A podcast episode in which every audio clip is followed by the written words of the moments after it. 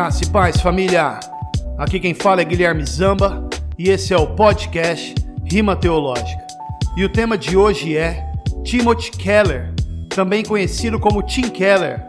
E quem é Timothy Keller? Timothy Keller é um pastor, plantador de igrejas, teólogo, apologista e que também escreve a respeito de tudo isso. É um grande escritor, uma grande influência para mim. E o que é central em Timothy Keller? Keller é centrado no Evangelho e é isso que mais me cativa nele. As obras de Keller gritam a mensagem da redenção. Eu tive o desejo de fazer esse podcast não só por Keller ser uma grande influência em minha vida, mas também porque ele esteve no Brasil umas semanas atrás. Ele esteve na cidade de São Paulo e, mesmo eu morando no estado de SP, eu não pude ir no evento, o City to City, que teve em São Paulo e no Rio. Não só pela distância, pois moro na outra ponta do estado, interiorzão, mas também por compromissos na igreja local. Sem contar que minha esposa está grávida também do nosso terceiro filho na verdade, eu ainda não sei o sexo. Eu tô bastante feliz e peço oração pela minha família e também pelo ministério Rima Teológica, ok?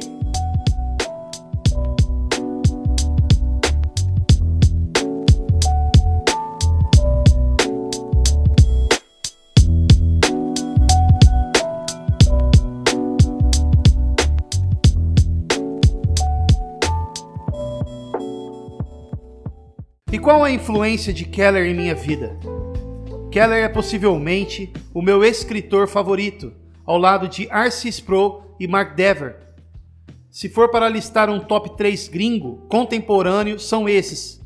E um top 3 de forte influência do passado, eu colocaria Spurgeon, J.C. Riley e Calvino. E hoje vamos falar sobre Keller e vamos começar falando a respeito dele como pastor, plantador de igrejas. Keller é um pastor presbiteriano e eu me espantei quando vi que ele tem quase 70 anos. Eu não vou falar onde o cara estudou, onde ele nasceu, vou falar sobre as coisas que eu considero mais importantes sobre ele. O cara já é pastor há mais ou menos uns 40 anos, se não me engano. Ele serviu como pastor em uma igreja na Filadélfia por nove anos e já envolvido nesse lance de plantar igrejas, até que em 1989 ele se mudou para Nova York para plantar uma igreja em Manhattan, sempre acompanhado de sua auxiliadora, sua esposa, Kate Keller, que inclusive escreveu alguns livros com ele. Por exemplo, O Significado do Casamento e os devocionais Os Cânticos de Jesus, que é devocional nos Salmos, e agora saiu o Sabedoria de Deus, que é devocionais em Provérbios. E o casal tem três filhos. Enfim, e Keller foi audacioso, pois ele resolveu se mudar para uma cidade altamente secularizada, com uma sociedade, podemos assim dizer, pós-cristã. E de 50 membros no início, a igreja chegou a 5 mil membros em 2018. Igreja Presbiteriana do Redentor, Redeemer Presbyterian Church. Olha o meu sotaque aí, hein? É, eu nunca congreguei em uma mega igreja mas creio que é possível haver uma mega igreja saudável. Sabemos que é Deus que dá o crescimento. Keller plantou, os membros regaram, mas é de Deus que vem o crescimento. E Deus dá o discernimento para esses obreiros, em especial Tim Keller. Só para você ter uma ideia, Keller ficava horas e horas nas cafeterias, ouvindo as pessoas conversarem. Ficava andando de metrô o dia inteiro, somente para ouvir os habitantes da grande metrópole conversar, para entender o que passava na mente deles, para saber como eles eram, para poder contextualizar o seu evangelismo, para poder comunicar a mensagem de um modo que faça sentido.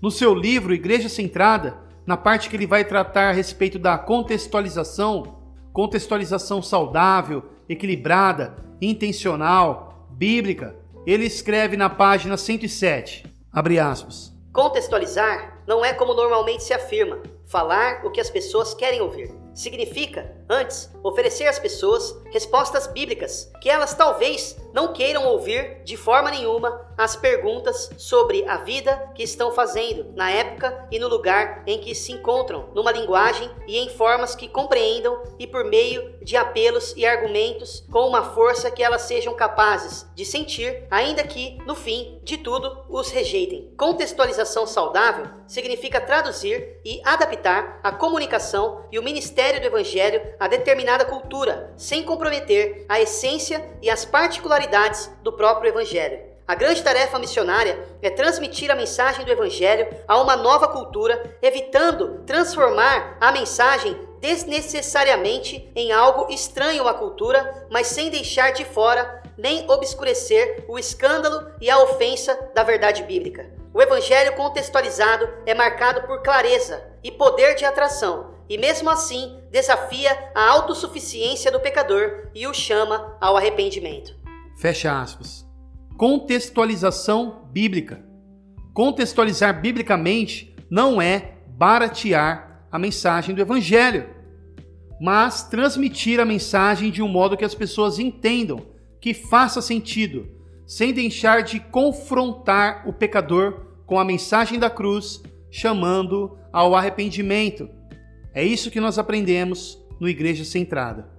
E contextualização é uma das matérias mais importantes da missiologia. Os missionários buscam fazer uma contextualização para alcançar os povos. Ronaldo Lidório que o diga.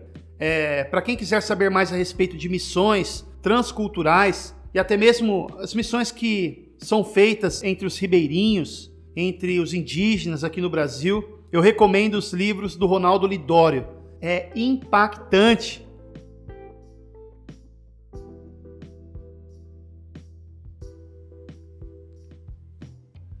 Tim Keller escreveu um livro que é considerado um dos melhores livros, se não o melhor livro de plantação de igrejas, que é o Igreja Centrada. E esse livro vai tratar principalmente sobre o poder do evangelho na cidade e vai trazer a ideia do movimento missional. Um livro essencial para todo plantador de igrejas, o livro vai servir para te ajudar a é, plantar igrejas, independente do lugar onde você estiver, mas tem um foco não muito exclusivo nas grandes cidades, nos centros urbanos. E tudo gira em torno do Evangelho. Igreja Centrada de Timothy Keller e os livros da Nove Marcas, que é o ministério fundado por Mark Dever, tem que andar lado a lado, na minha opinião. O pastor, plantador de igrejas, tem que andar com Igreja Centrada em uma mão e na outra os livros do Ministério Nove Marcas de uma Igreja Saudável. Claro, né? Principalmente com a Bíblia acima de qualquer livro. E eu digo isso antes que um super espiritual venha dizer: Ah, eu achei que deveríamos andar com a Bíblia. Por isso é bom eu prevenir, né? Deixar bem e deixar bem explicado. Claro que tem outros excelentes livros que vão estar auxiliando o plantador de igrejas, tem um do Ed Stetzer, Desvendando o Código Missional, e tem outro chamado Plantador de Igrejas, do Darren Patrick. Voltando a falar sobre a igreja Redeemer. Esse ministério plantou igrejas em várias metrópoles no mundo, por exemplo, em Dubai. A rede Redeemer City to City já plantou mais de 200 igrejas em 35 importantes cidades do mundo. E o Tim Keller é o mentor de vários jovens que plantam igrejas e de pastores de igrejas urbanas em Nova York e em outras cidades. Seria muito interessante né, se eles plantassem uma igreja no Brasil. Hoje Keller não pastoreia mais a igreja. Ele tem atuado como conferencista, pregador itinerante, além de continuar escrevendo seus livros. Mesmo eu gostando muito dele, ele não se tornou um ídolo para mim. Por isso eu não vou deixar de falar a respeito de umas coisas que geraram algumas críticas sobre ele. Por exemplo, teve um culto na igreja Redeemer que teve bailarinos dançando. E o que aconteceu? Uma enxurrada de críticas. Quando eu vi o vídeo, eu fiquei desanimado. Teve um dia que eu postei uma frase do Keller no Facebook e um pastor amigo meu comentou algo tipo: e dançar no culto, tá certo então? Tipo, ele tava querendo causar um debate, é, uma discussão, sei lá. Ele é bem tradicional e por ser meu amigo eu acabei nem respondendo. Eu aprendi a não ficar debatendo na internet. Se for para discutir algo que seja para edificação, só que realmente esse lance dos bailarinos, homens dançando balé no culto, foi esquisito. Saibam que eu achei isso bem zoado.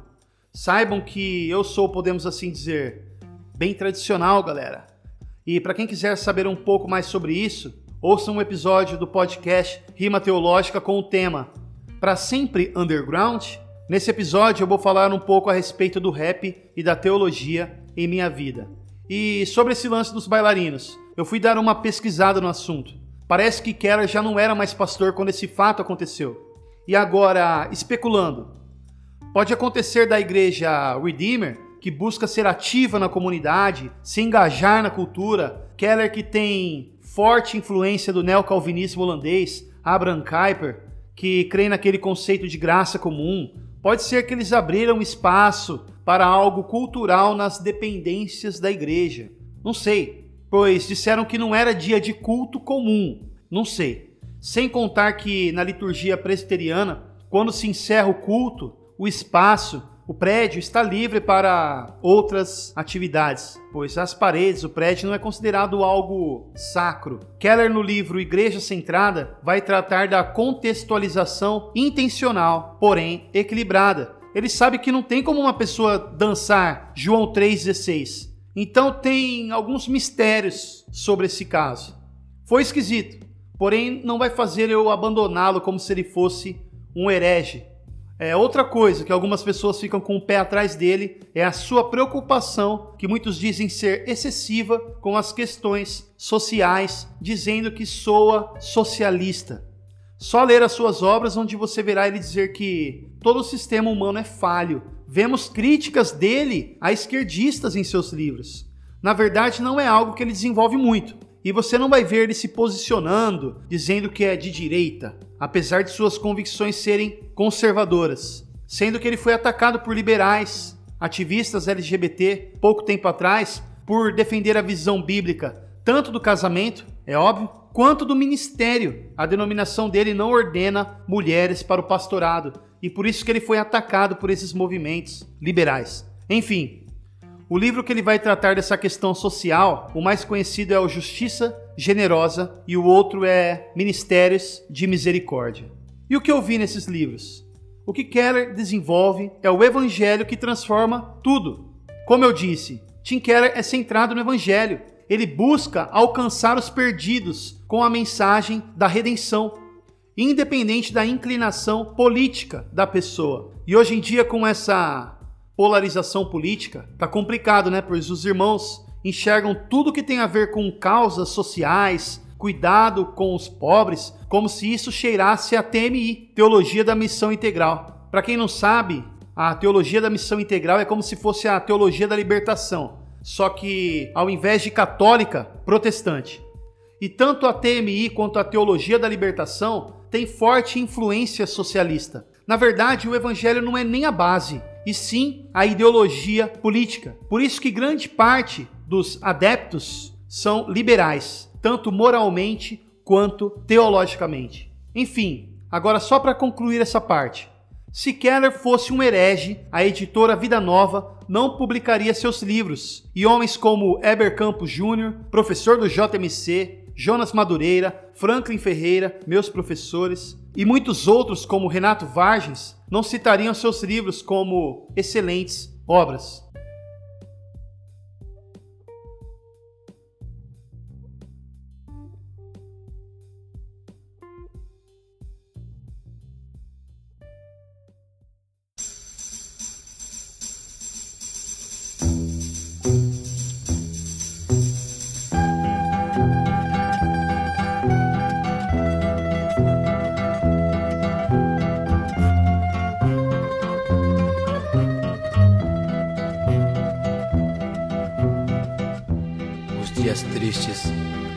Como longa rua silenciosa de uma cidade deserta, deserta e sem céu.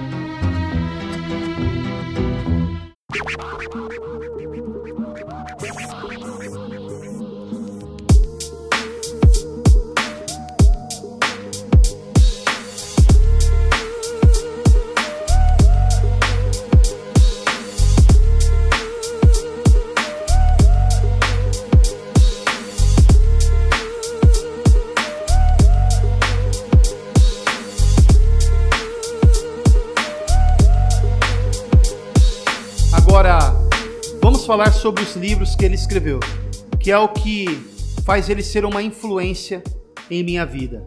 É, pregações dele traduzidas em português, infelizmente, tem poucas. Por isso eu tenho pouco contato com ele como pregador. Apesar do pouco que vi serem boas pregações. Agora, como escritor, como diz meu irmão Rodrigo de Cristo quando vai tratar dos nossos professores do seminário Martin Busser, dizendo que só tem Jedi lá.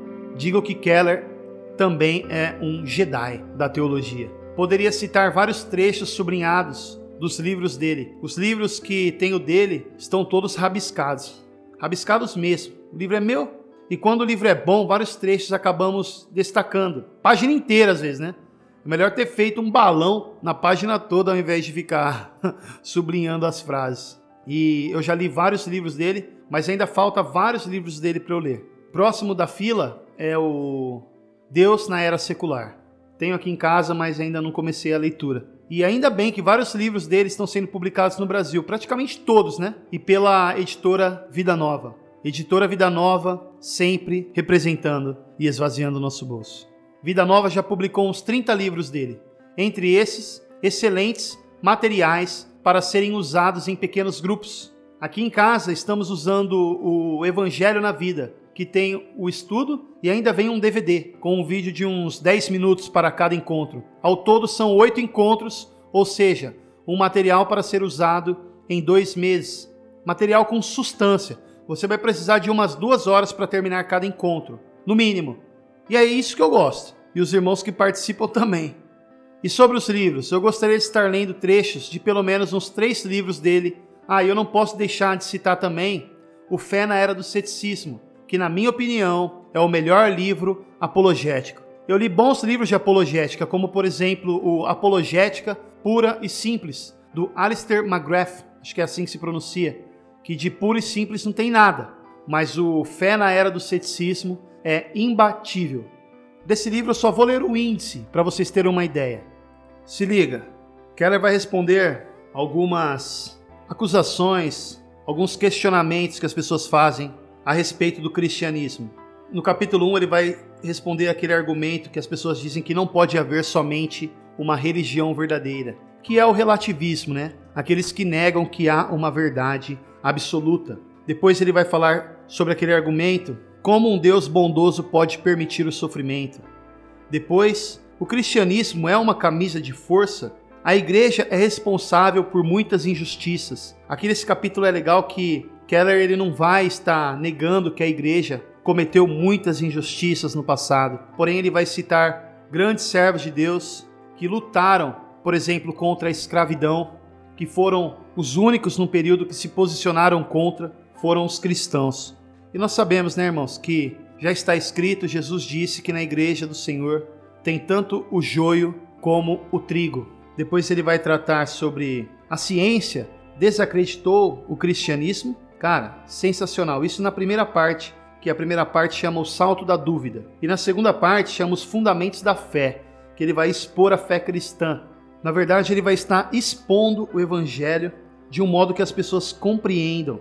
Aí nessa segunda parte, começa com o capítulo 8, as pistas de Deus, capítulo 9, o conhecimento de Deus, depois o problema do pecado, a religião e o evangelho, a verdadeira história da cruz, a realidade da ressurreição, enfim, livraço. Recomendo, se você for começar a ler Timothy Keller, começa nesse livro aqui.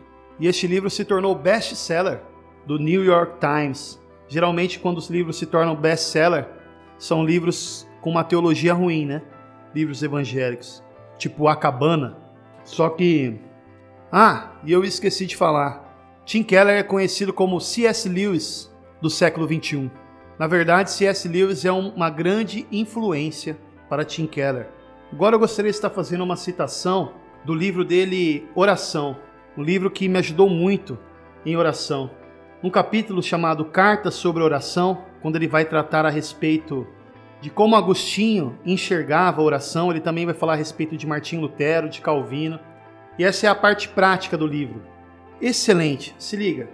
Ele vai dizer assim: O primeiro princípio de Agostinho é que antes de saber por que assuntos orar e como fazê-lo, você deve se tornar um tipo peculiar de pessoa. Precisa se considerar desolado neste mundo, por maior que seja a prosperidade que lhe caiba. As escamas devem ter caído dos seus olhos e você deve enxergar com clareza que, por mais excelentes que se tornem as circunstâncias terrenas, elas jamais poderão lhe trazer a paz duradoura, a felicidade e a consolação encontradas em Cristo. A menos que tenhamos essa visão clara, suas orações podem ser equivocadas. Aqui, de novo, aplicado à oração, está um dos principais temas da teologia de Agostinho. Precisamos entender que os afetos do nosso coração estão desordenados, ou seja, fora de ordem. O que deveríamos amar em terceiro ou quarto lugar ocupa o primeiro lugar em nosso coração. Deus, a quem deveríamos amar acima de tudo, é alguém que talvez conheçamos, mas cujo favor e presença não são, da perspectiva existencial, tão importantes para nós quanto a prosperidade, o sucesso, o status, o amor e o prazer. Se não reconhecermos, pelo menos essa desordem do coração, e não percebermos o quanto elas nos distorce a vida, nossas orações serão parte do problema, não um agente da nossa cura. Por exemplo, se olharmos para a nossa prosperidade financeira como a fonte principal de segurança e confiança na vida, quando nossa riqueza correr grave risco, clamaremos a Deus pedindo ajuda, mas nossas orações não passarão de preocupação voltada na direção de Deus. Ao fim das orações, estaremos mais aborrecidos e ansiosos do que antes. A oração não nos trará forças, não sarará nosso coração pela reorientação da nossa visão não nos ajudará a colocar as coisas em perspectiva, nem nos levará a descansar em Deus como nossa verdadeira segurança. Sensacional! Cara, esse livro, na hora que vai falar sobre orar os salmos, demais. Quando vai falar sobre orar o Pai Nosso, que era o método preferido de Martinho Lutero, que é você orar o Pai Nosso não de modo mecânico, mas meditando na oração do Pai Nosso e seguindo aquela ordem: adoração, confissão, petição, enfim. Outro livro dele que eu gostaria de estar citando é o livro Pregação. Se liga no índice. O que é uma boa pregação? Os três níveis do ministério da palavra. Aí quais são esses três níveis? Primeira parte, servindo a palavra, né? Aí o capítulo 1, pregando a palavra, pregando o evangelho sempre, pregando Cristo em toda escritura. Segunda parte, alcançando as pessoas. Capítulo 4. Pregando Cristo à cultura. Capítulo 5. A pregação e a mente moderna. Capítulo 6. Pregando Cristo ao coração. E na terceira parte, que é em demonstração do Espírito e de poder. O sétimo capítulo é a pregação e o Espírito. Se um livro que mais falou comigo é este, Pregação. Se for pensar qual foi a leitura mais prazerosa, é este livro. Esse foi o livro que eu mais fiquei vidrado quando eu estava lendo. E eu vou estar fazendo uma citação aqui da página 64. Ele diz assim, no capítulo Pregando o Evangelho Sempre. Ele diz assim: Toda vez que você expõe um texto bíblico, sua exposição não estará completa, a menos que você demonstre de que maneira ele nos mostra que não podemos salvar a nós mesmos e que só Jesus pode fazê-lo. Isso significa que temos de pregar Cristo em todos os textos, o que equivale a dizer que temos de pregar o Evangelho o tempo todo, em vez de nos contentarmos com pregações moralistas ou de caráter inspirador genérico. Página 87 agora. Diz assim: A chave para pregar o Evangelho sempre é pregar Cristo sempre e a chave para isso consiste em descobrir de que maneira seu texto específico se encaixa no contexto canônico completo e participa como capítulo do grande arco narrativo da Bíblia, que é a forma pela qual Deus nos salva e renova o mundo pela salvação por meio da livre graça em seu Filho Jesus Cristo.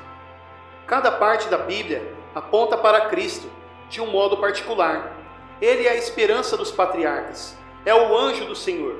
Em seguida, vá ao livro de Êxodo, até Deuteronômio. Ele é a rocha de Moisés, é o cumpridor da lei, tanto da lei cerimonial porque nos torna puros nele, quanto da lei moral, porque recebe a bênção por meio de sua vida perfeitamente justa. Ele é o último templo. Vá agora para a história de Israel depois de Moisés. Ele é o comandante dos exércitos do Senhor. É o verdadeiro rei de Israel. Na verdade, ele é o verdadeiro Israel. Ele cumpre tudo o que Israel deveria fazer e ser. Agora, olhe para os salmos, os cânticos de Davi, em que Jesus é o doce cantor de Israel. Vá então aos profetas, e ali encontrará o rei prometido, o servo sofredor e aquele que cura o mundo. Procure no livro de Provérbios e verá que ele é a verdadeira sabedoria de Deus. Aos que estão sendo salvos, a cruz é a sabedoria de Deus. Preciso dizer mais alguma coisa? Depois disso, pregação. Tim Keller. Leia. Por último, estou em dúvida se eu vou citar um trecho do Encontros com Jesus ou A Cruz do Rei. Para muitos, o livro A Cruz do Rei é o livro preferido de Tim Keller. Excelente, que ele vai fazer uma exposição do Evangelho de Marcos. Se eu não me engano, são sermões que viraram o livro. Aí você vai ver a profundidade do Evangelho de Marcos, porque muita gente acaba deixando o Evangelho de Marcos de lado por ele ser uma um pouco mais compacto. E eu tenho um carinho muito especial pelo Evangelho de Marcos, pois foi através dele que eu me converti, lendo a Bíblia. Então vamos ler uma citação do A Cruz do Rei, no capítulo chamado O Templo. Está escrito assim: Ao voltar ao templo, Jesus estava voltando para um lugar repleto de atividades religiosas, exatamente como muitas igrejas de hoje, uma porção de coisas para fazer, uma série de compromissos a cumprir, muito barulho, muita gente indo e vindo, muita interação. Mas toda essa agitação não trazia em si uma só gota de espiritualidade. Ali ninguém realmente orava. Há muitas coisas que podemos fazer que podem parecer sinais de fé verdadeira, mas que crescem sem uma verdadeira mudança no coração. É evidente que podemos nos ocupar com muitas atividades na igreja sem que haja uma verdadeira mudança em nosso coração e sem ter um envolvimento real e compassivo com as pessoas. E na próxima página, encerrando o capítulo, tem uma citação aqui sublinhada que diz assim: Jesus, ele é tanto o descanso quanto a tempestade, tanto a vítima quanto aquele que empunha a espada flamejante, e devemos aceitá-lo ou rejeitá-lo com base em ambas as coisas. Teremos que matá-lo ou coroá-lo. A única coisa que não podemos fazer é dizer: Eis aí um homem interessante. Aqueles doutores da lei que estavam tramando para matar Jesus, ao final do episódio no templo, podiam estar totalmente enganados, mas a reação deles fazia todo sentido. Por favor, não tente colocar Jesus na periferia da sua vida. Esse é um lugar em que ele não pode ficar. Entrega-se a ele, faça dele o centro de toda a sua vida e deixe que o poder de Jesus reproduza em você o mesmo caráter que ele tem. Amém? Ok. Então, encerrando as citações. Ah, e eu estou usando o lançamento que saiu agora da série Explore as Escrituras que é 90 dias em Gálatas, Juízes e Efésios, no meu devocional diário. Cara, sensacional. É um estudo que você vai gastar mais ou menos 20 a 30 minutos por dia e no final tem um espaço para você escrever uma frase para definir o estudo e escrever também uma oração. Eu estou gostando muito desse lance de você escrever a sua oração. Recomendo muito esse material devocional. Você vai ver que vai edificar muito sua vida espiritual. E o que mais podemos a falar a respeito de Timothy Keller para encerrarmos? É, ah, ele também é membro do The Gospel Coalition, onde D.A. Carson é o presidente. Carson esteve aqui no Brasil também, algumas semanas atrás, e ele é considerado hoje o maior erudito bíblico do Novo Testamento. E eu não sei onde eu li do Carson dizendo a respeito do livro Fé na Era do Ceticismo do Keller como sendo um livro que todos devem ler. Mais ou menos isso ele fala. E ano passado se formou aqui no Brasil a Coalizão pelo Evangelho Brasil, com Augusto Nicodemos, Jonas Madureira, Heber Campos Júnior, Luiz Saião, Renato Varges. entre outros nomes de peso, e o presidente é o Franklin Ferreira. Os membros do The Gospel Coalition escreveram um catecismo sensacional, que é o Catecismo Nova Cidade, com perguntas e respostas bem elaboradas. A editora Fiel lançou o catecismo acompanhado de um devocional para cada pergunta, com um devocional de um servo do passado e um contemporâneo. Por exemplo, pergunta 1 do catecismo: Qual é a nossa única esperança na vida e na morte? Resposta: Que não somos de nós mesmos, mas pertencemos de corpo e alma, na vida e na morte, a Deus e a nosso Salvador Jesus Cristo. Aí na sequência vem um versículo base para a resposta, e na pergunta 1 veio um breve comentário devocional de Calvino e na sequência um do Timothy Keller. E na pergunta 2 já é um comentário de Jonathan Edwards e de Dea Carson e por aí vai. Até pensei em fazer uma série de podcasts sobre o Catecismo Nova Cidade, eu tenho interesse. Na verdade, eu tenho vontade de fazer sobre vários assuntos. Eu fico esperando uma inspiração, né? E quando vem sobre um tema, eu já elaboro uma pauta, gravo, edito e assim vai. Vontade de fazer uma série de podcasts sobre teologia sistemática, ou sobre algum livro também. Vontade é o que não me falta. Ah, e semana que vem, se Deus quiser, eu vou gravar um episódio com o Fabrício Demarque como convidado. E o tema vai ser EBD Escola Bíblica Dominical. E eu estou ansioso para gravar sobre esse tema que, na minha opinião, é muito importante. Ah, e eu gostaria de estar agradecendo também ao João Barreto e o Tiago da Silva Vieira, do Teologia Presbiteriana, Queria agradecer eles, pois eles têm divulgado quando eu lanço uma música nova. Divulgaram até o último podcast devocional. E só tenho a agradecer a esses irmãos. Peço para vocês seguirem a página deles no Facebook, o canal no YouTube e principalmente o Instagram, que é a rede social mais forte deles. E eles têm um conteúdo excelente. Seguem lá. Então, meus irmãos, é isso. Chegamos ao final desse episódio. Se você quiser ouvir o podcast, você pode ouvir pelo Spotify. Você coloca lá Rima Teológica Podcast que vai aparecer lá, ou você pode ouvir também pelo canal no YouTube Rima Teológica, OK? Que Deus abençoe meus irmãos. Tamo junto. Ah, e no final vou deixar aqui uma nova música que eu gravei chamada O Fariseu e o Publicano. Amém? Abraço.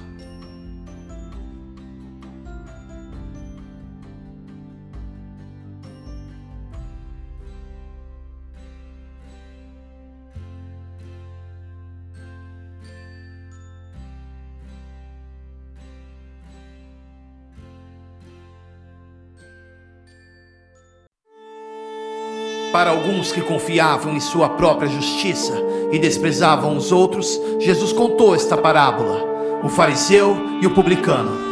Registrado está no livro sagrado que eu vou rimar. Dois homens subiram ao templo para orar. Um fariseu e um publicano cheio de pecado. Quem será que foi para casa justificado? Registrado está no livro sagrado que eu vou rimar. Dois homens subiram ao templo para orar. Um fariseu e um publicano cheio de pecado. Quem será que foi para casa justificado? Oh Deus, eu te agradeço. Porque eu não sou como esse publicano pecador, diferente dele, as suas bênçãos eu mereço. Eu, mereço. eu tenho crédito diante do Senhor, pois pela sua lei eu prezo. Assim como meu vizinho jovem rico e pessoas como esse publicano eu desprezo. E assim, bem com o Senhor eu fico. Eu te agradeço porque eu, eu sou diferente, não sou como esse tipo de gente. Te ofereço minhas boas obras. Vai vendo e agora o Senhor tá me devendo, me orgulho de estar sempre em sua casa, jejuando, dizimando. Ah, todos estão me olhando. Ó, oh, como eu sou espiritual, leal, está escrito em minha credencial. Registrado está no livro sagrado que eu vou rimar. Dois homens subiram ao templo para orar. Um fariseu e um publicano cheio de pecado. Quem será que foi para casa justificado? Registrado está no livro sagrado que eu vou rimar. Dois homens subiram ao templo para orar. Um fariseu e um publicano cheio de pecado. Quem será que foi para casa justificado? Será que eu posso chegar diante da sua presença? Só sei que eu não posso declarar inocência. Não. Pecador é o meu nome e meu sobrenome. Pecador! A vergonha do pecado me consome. Reconheço diante de ti o meu pecado que desesperadamente precisa ser espiado. Não sei como até hoje não fui fulminado. Não posso encobrir minha iniquidade. Sou culpado, explorando meu próprio povo na coletoria. Quantos eu deixei no prejuízo? Só sei que estou perdido em agonia. Fui convencido do pecado, da justiça e do juízo. Bato em meu peito em sinal de arrependimento. Não ouso olhar pro céu, minha alma está em tormento. Reconheço que mereço seu julgamento, Senhor. Ser propício a mim, pecador. Registrado está no livro sagrado que eu vou rimar. Dois homens subiram ao templo para orar. Fariseu e um publicano cheio de pecado. Quem será que foi para casa justificado? Registrado está no livro sagrado que eu vou rimar. Dois homens subiram ao templo para orar.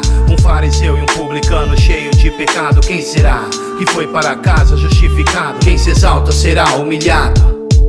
Quem se humilha será exaltado. Quem se exalta será humilhado. Quem se humilha será exaltado.